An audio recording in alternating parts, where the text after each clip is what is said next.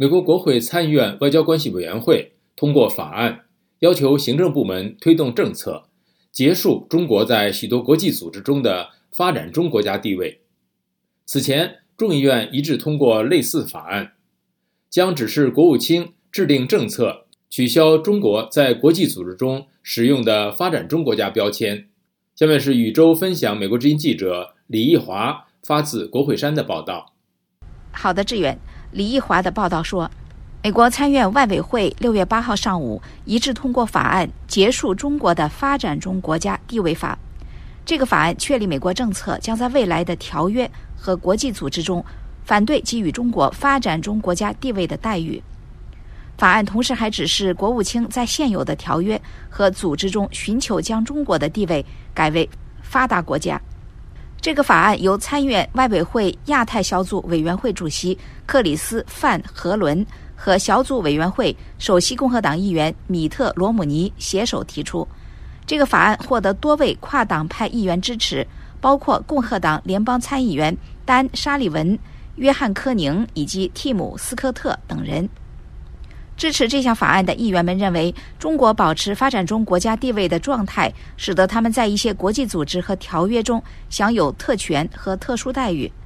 来自美国马里兰州的民主党人范和伦在一份书面声明中说：“从经济和军事规模到在世界各国的大规模投资，显然中国已经不再是发展中国家。长期以来，中国一直利用这个地位在多边协议中获得不公平的优势。”他并且说：“我很高兴，外交关系委员会一致通过了我们的法案，以确保中国不能再在我们作为缔约方的国际协议中利用发展中国家的标签。”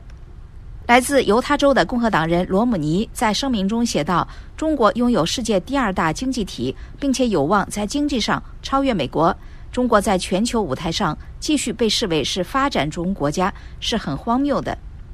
李一华的报道说。尽管华盛顿政治氛围时常处于两极对立、分歧的状态，但是在如何强硬应对北京所构成的挑战方面，国会的民主、共和两党罕见的凝聚高度共识，这成为了两党能够展开合作的少数议题之一。尽管本届国会开议至今不到半年，但是目前在国会中由跨党派议员支持和提出的与中国有关的法案就多达数十条。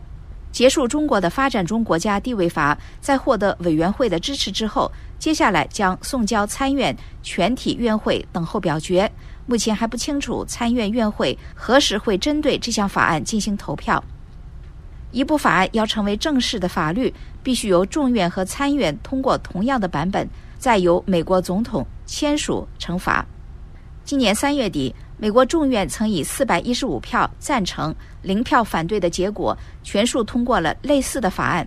内部法案名为《中华人民共和国不是发展中国家法》，要求美国国务院对国际组织施加影响，把中国重新归类为高收入、中高收入或者发达国家，而不再视其为发展中国家。法案要求国务院劝说这些国际组织，不要让中国得到任何给予发展中国家的特殊待遇。志愿。